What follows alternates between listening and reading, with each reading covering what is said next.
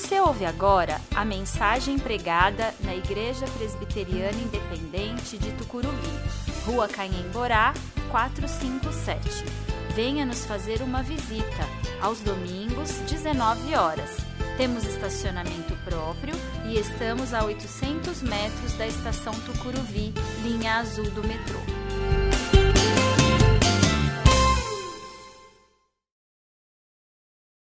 No capítulo, é, só que em traduções diferentes, tá?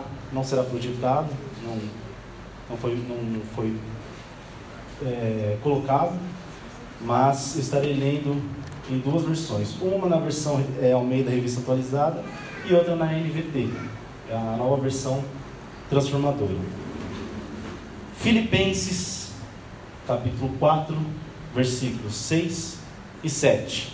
Na revista atualizada diz: Filipenses 4, opa, aqui, 6 e 7. Não andeis ansiosos de coisa alguma, em tudo, porém, sejam conhecidas diante de Deus as vossas petições pela oração e pela súplica com ações de graças. E a paz de Deus, que excede todo o entendimento, guardará o vosso coração e a vossa mente em Cristo Jesus. Lerei novamente, agora na nova versão transformadora.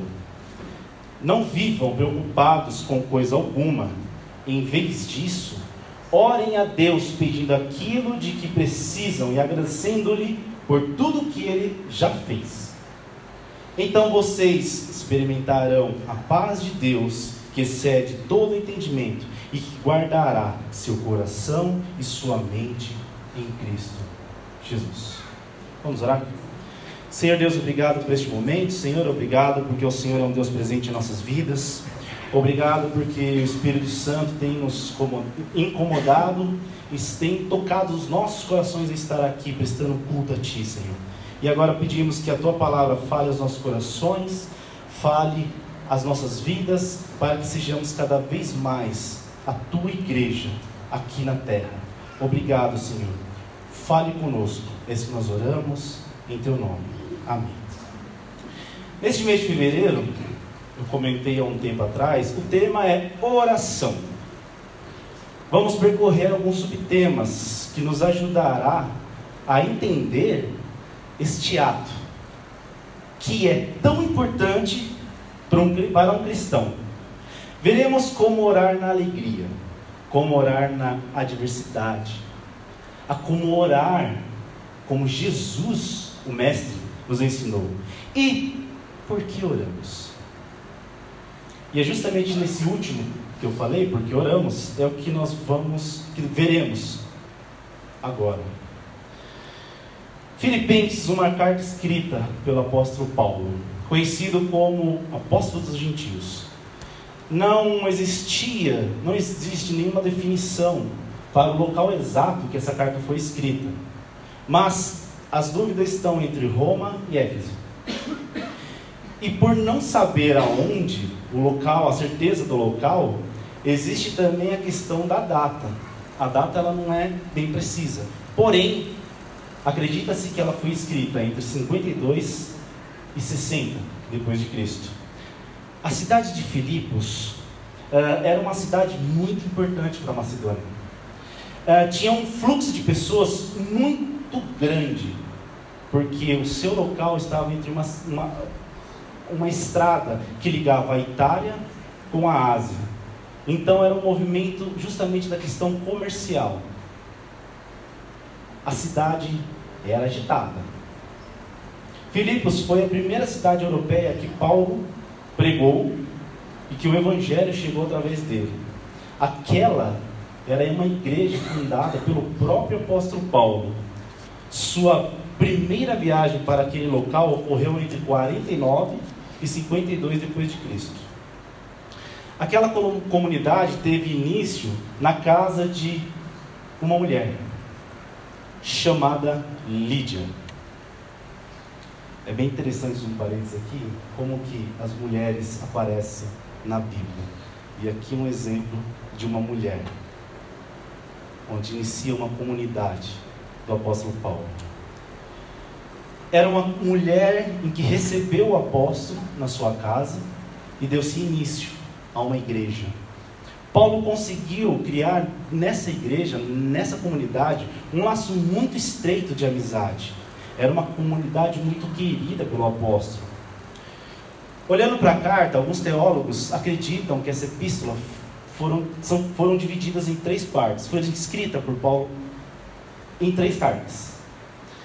A primeira carta, a mais antiga, ela se inicia do capítulo 4, versículo 10 até o 20.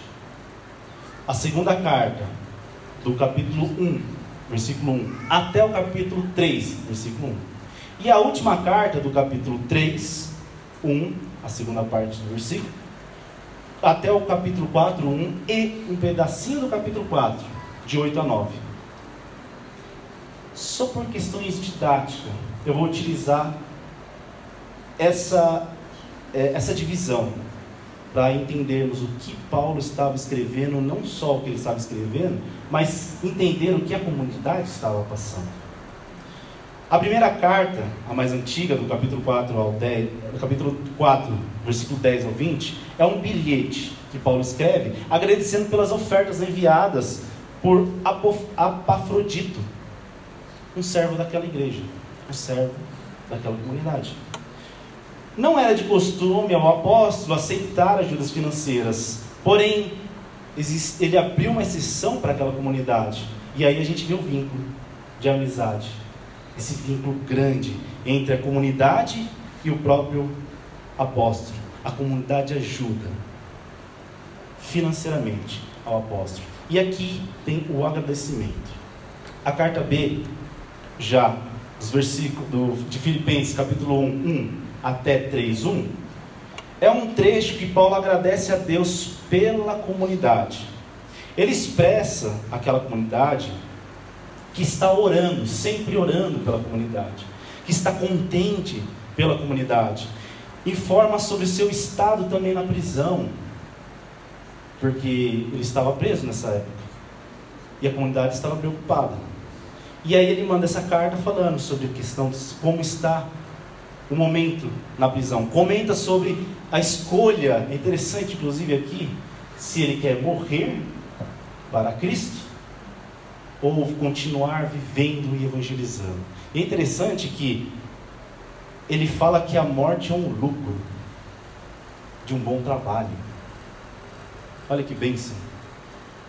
Mas ele escolhe viver. Também existem as orientações sobre a questão da humildade. É bem interessante isso que é comparado com o maior dos exemplos de humildade, que não existe outro. No capítulo 2, dos versos 5 até o 11, é o hino cristológico. Fala sobre Jesus, aquele que se entrega, aquele que é humilde, sai da sua glória, estando no mesmo no mesmo patamar de Deus, ele desce a sua glória e vem aqui para se entregar ao nosso favor. Ele escreve também elogiando os trabalhos de Epafrodito e Timóteo e, por final, orienta a comunidade a manter-se firme em Cristo. A carta C, a terceira carta, do capítulo 1b, do capítulo 3, 1 até o capítulo 4, 1, e um pedacinho do capítulo 4, de 8 a 9, é o momento que Paulo escreve com uma tonalidade até interessante, que parece que é meio é, ríspida é diferente em relação aos outros. Antes ele está ali agradecendo, antes ele está é, é, falando que está orando, mas ali parece que ele é um pouquinho mais ríspido com aquela comunidade. Ele está alertando a comunidade a não praticar a circuncisão. Ou outros meios que mostram que a salvação é através de esforços humanos. Ele está combatendo as práticas judaicas talvez estejam entrando através de pessoas ali na comunidade. Paulo argumenta que o símbolo do povo de Deus agora estava na morte de Cristo. É Cristo na cruz. Ou seja, Jesus é que toma a iniciativa de salvar. É Jesus, é Deus. E aí é bem interessante que a gente olha justamente para o hino cristológico, está bem claro Jesus sai da sua glória e vem até a terra para morrer em favor de nós. A graça vem de Deus, a salvação vem de Deus, e é isso que o apóstolo está falando ali. Aqui o apóstolo fala que os cristãos devem colocar sua fé em Jesus, sendo orientado apenas por Cristo. E trazendo, trazendo à memória um tema, Cristo e nada mais. Precisa ter em mente aquelas pessoas que a salvação e a nacionalidade eterna ocorrem apenas de Cristo Jesus e não por práticas judaizantes. A aliança já foi feita e essa aliança foi feita na cruz.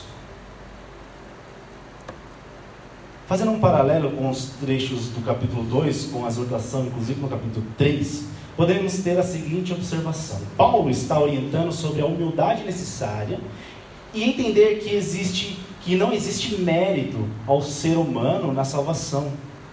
Olha que interessante, sejam humildes, a salvação não é de vocês. Vocês não correm atrás da salvação. Jesus é quem deu, é o Deus em quem trouxe. No capítulo 2, de 6 a 11, tem Jesus como exemplo, como eu falei, da questão da humildade. E ainda, interessante no hino cristológico, ele não só traz Jesus como exemplo de humildade, como ele também mostra para aquelas pessoas isso. É Jesus Cristo que nos salva. É Jesus Cristo que nos salva. Então, entendemos que aquela comunidade estava passando por um problema, por provações sobre a fé. Aparentemente, a comunidade tem a sua fé firmada nos princípios que Paulo ensinava, que Paulo ensinou. Eles têm um entendimento sobre a graça, porque no começo Paulo fala que é muito alegre sobre aquelas pessoas.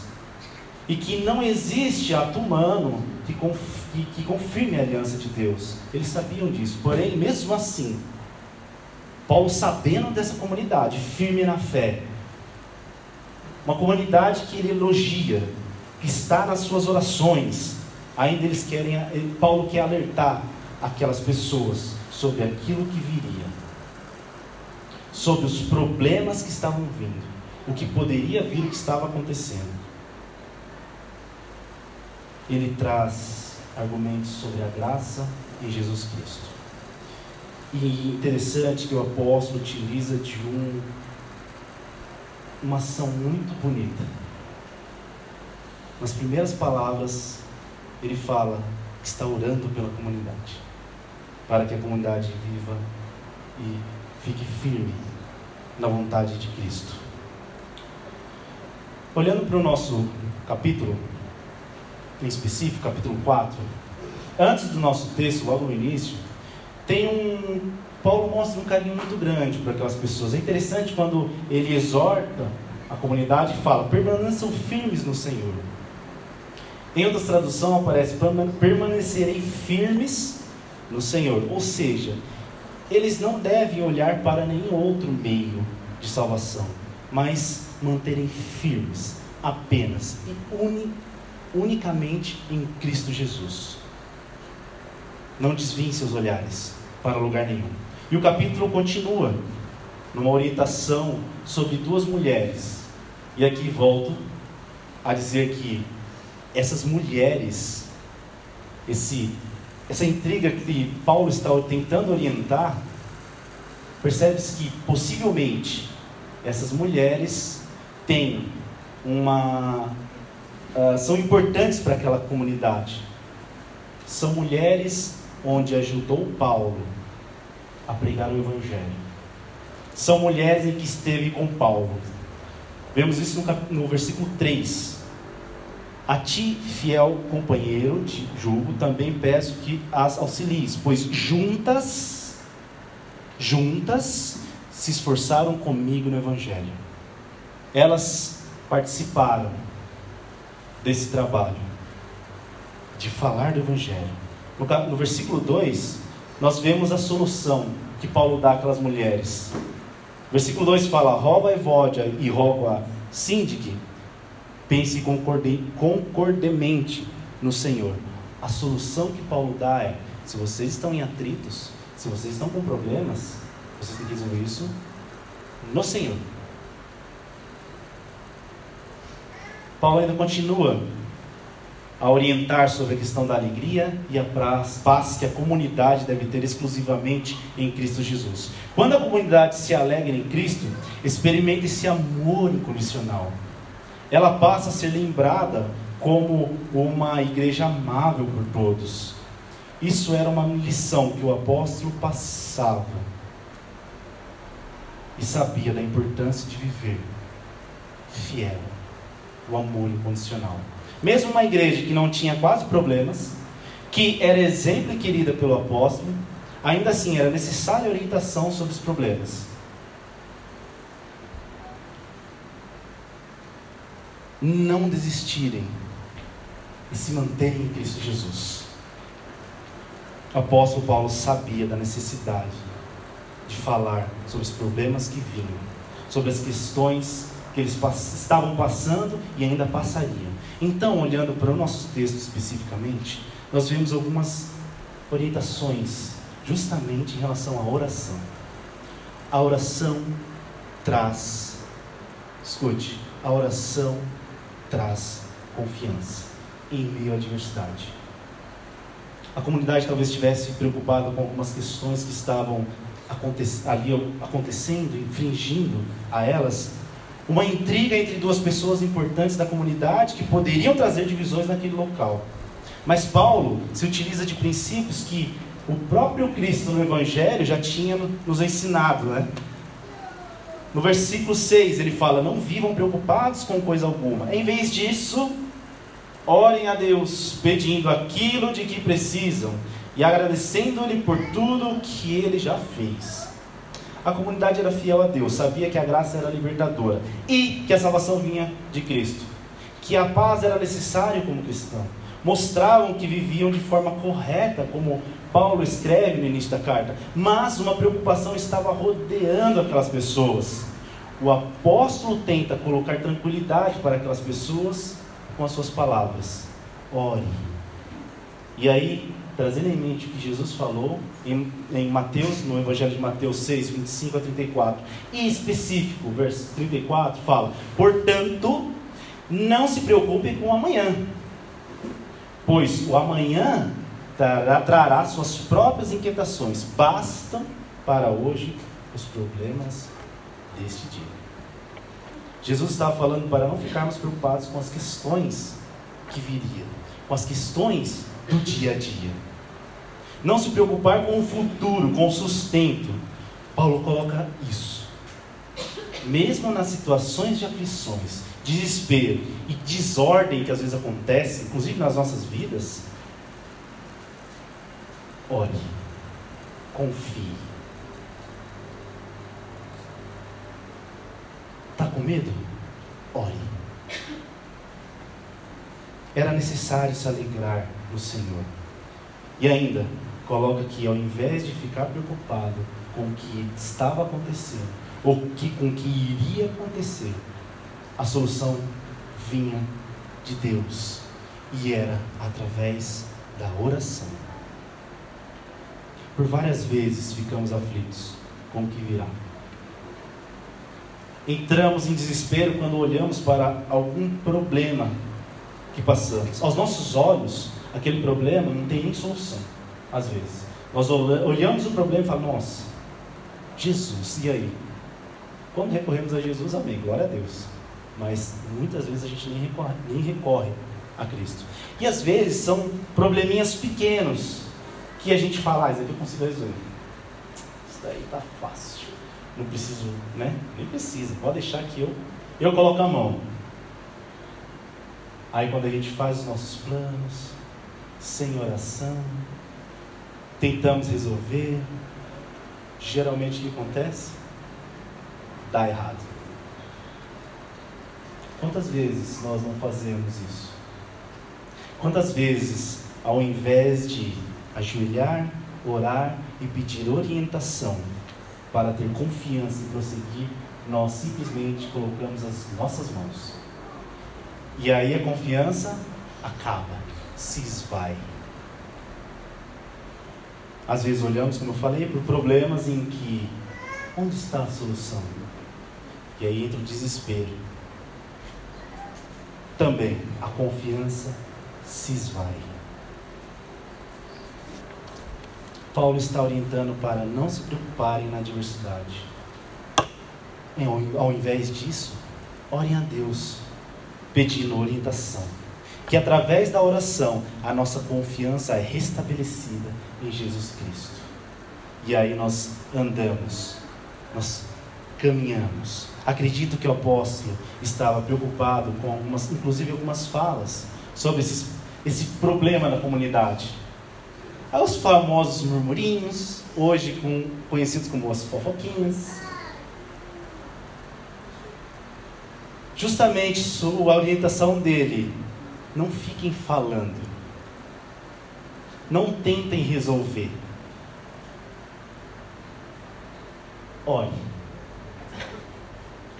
Ore e confie. Precisamos orar a Deus, pedindo discernimento e uma orientação para a solução que nós necessitamos. Nós oramos para agradecer e pedir o que precisamos. A oração não é só a questão de trazer confiança.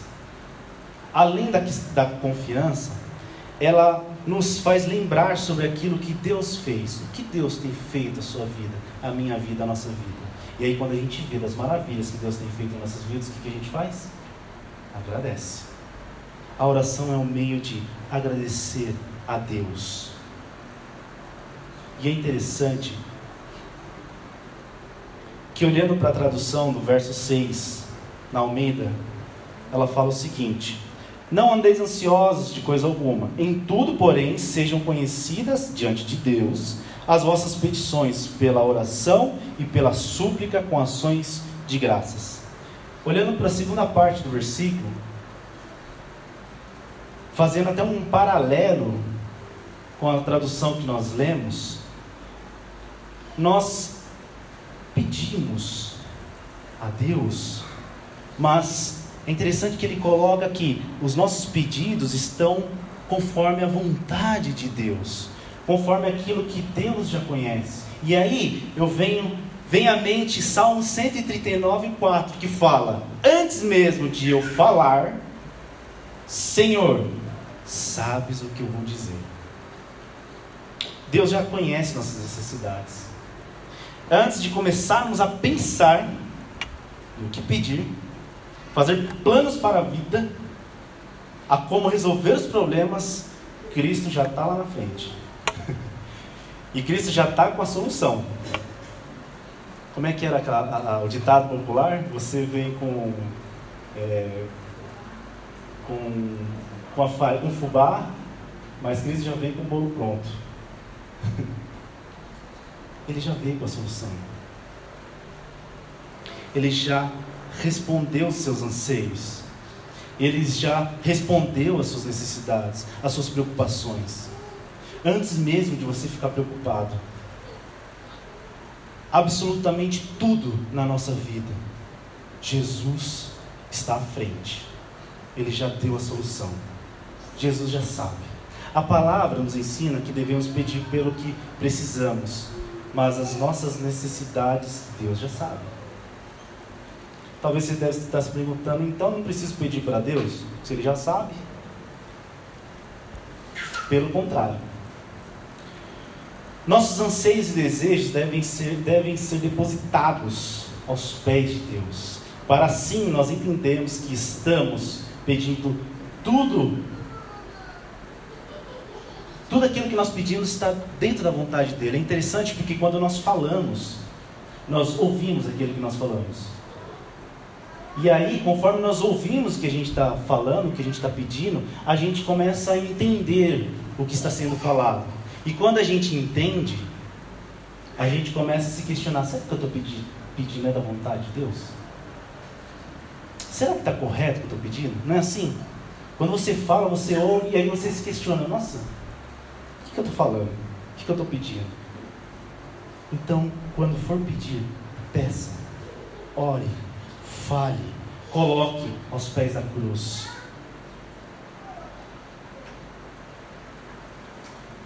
Através do falar, entendemos quem somos e reconhecemos que Deus é o único na nossa vida e que somos pecadores, dependentes da Sua graça. Quando nós falamos, nós ouvimos o que falamos e Deus se alegra. Deus se alegra. Além disso, o texto nos traz a palavra súplica. Quando pensamos na palavra, temos em mente um pedido, um pedido desesperado. Eu suplico, estou desesperado. Um aperto no coração que te faz suplicar a Deus. Então Deus quer que você coloque toda a sua angústia, todo o seu problema, todas as suas necessidades, todos os seus anseios aos pés da cruz, pois Ele já sabe e já tem a solução. E é um gesto de fé quando abrimos nosso coração através da oração e colocamos aos pés de Deus as nossas necessidades. É um ato lindo de fé. Para para pensar. Você já pensou nisso? Você já pensou? Como é um ato de fé? Você, você dobrar os seus joelhos, os seus joelhos, os seus joelhos diante de um Deus que você tem a fé, a certeza através da fé. Uma fé que vem do Espírito Santo, que é dom de Deus. Tenha certeza que esse Deus já tem a resposta, já tem a solução. Isso é lindo. Isso é lindo. E você fala. Você já passou por aquele momento onde você está falando, suplicando, pedindo para Deus e aí uma pessoa não cristã passa perto de você e, te olha? Gente, só está doido. Falando sozinho. É um ato de fé. Não tenha medo, pois Deus está te dizendo isso hoje. Entregue seus desejos, seus medos, angústias, incertezas, dúvidas e planos para que eu tenha controle, para que eu administre. Venha até mim, pois eu te darei consolo, confiança ao seu coração. Para concluir a oração, nos dá paz em Cristo. Olhando para o versículo 7, nós vemos: Então vocês experimentarão a paz de Deus que excede todo entendimento e que guardará seu coração e sua mente em Cristo Jesus. Essa é a consequência que temos quando oramos a Deus, pedindo orientação, colocando nossas angústias, entregando nossos planos e deixando que os problemas Deus guie, com que Ele administre. Temos paz. Quando temos a prática da oração, temos a certeza de orientações para a nossa vida. Somos guiados pela boa e agradável vontade de Deus, no qual traz paz que excede todo entendimento. A paz aqui não é qualquer paz, é paz para a alma. Ela está muito além. Sabe o que é paz para a alma? Eu vou falar para vocês o que é paz para a alma. Você deve ter passado por um momento bem complicado na vida. Pense num problema complicado aí que você passou. Pense. Você orou para Deus por esse problema? Muito. Agora eu te respondo. Eu te pergunto, quer dizer, você teve paz? Você teve paz? Eu vou lhe dizer que essa paz que você teve excede todo entendimento. Sabe por que excede todo entendimento? Porque no mínimo o problema que você estava passando, se tivesse uma outra pessoa passando, ou talvez você deve ter até já visto alguém passar pelo mesmo problema que o seu. E essa pessoa não é cristã, ela entra em desespero. Vou dar, te dar um exemplo. Quando a gente perde um ente querido, dói, machuca. É uma faca que entra, não é? E se esvai alguém que, enfim, perdeu-se. O não cristão, ele entra simplesmente em desespero. Ele quer ir com a pessoa. Ele não tem chão mais. O cristão, o que, que faz? Ora. Em meio àquela diversidade, naquele desespero, quando nós colocamos o nosso joelho no chão, entregamos a Deus aquela angústia, a paz que excede todo entendimento humano vem aos nossos corações. Nós temos confiança e seguimos a vida com Cristo Jesus. O futuro já não tem, você não tem medo do futuro. No meio da aflição, temos paz pelo Espírito Santo. Quando oramos, nosso futuro tem direcionamento e nossos planos vão de encontro com a vontade de Deus. Tudo é guardado pelo próprio Cristo. A prática de oração é necessária para entender o direcionamento do Espírito Santo em nossas vidas. Como cristãos, devemos, devemos, presta atenção, é uma ordem. Como cristãos, devemos manter a prática da oração. Pois, como a própria palavra de Deus nos orienta, ela traz paz ao coração, ela traz paz à alma. Não sei por, pelo que você está passando hoje, mas se você está angustiado, olhe. Está triste? Olhe. Está alegre? Olhe. Quer confirmação de algum plano que você tem aí? Ore.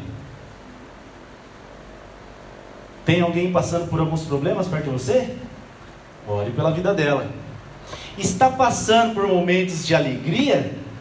Ore e agradeça na sua oração. Tenha uma vida de oração constante, pois Deus quer te abençoar e dar a paz que vem do Espírito Santo. Vamos ficar de pé? Vamos orar?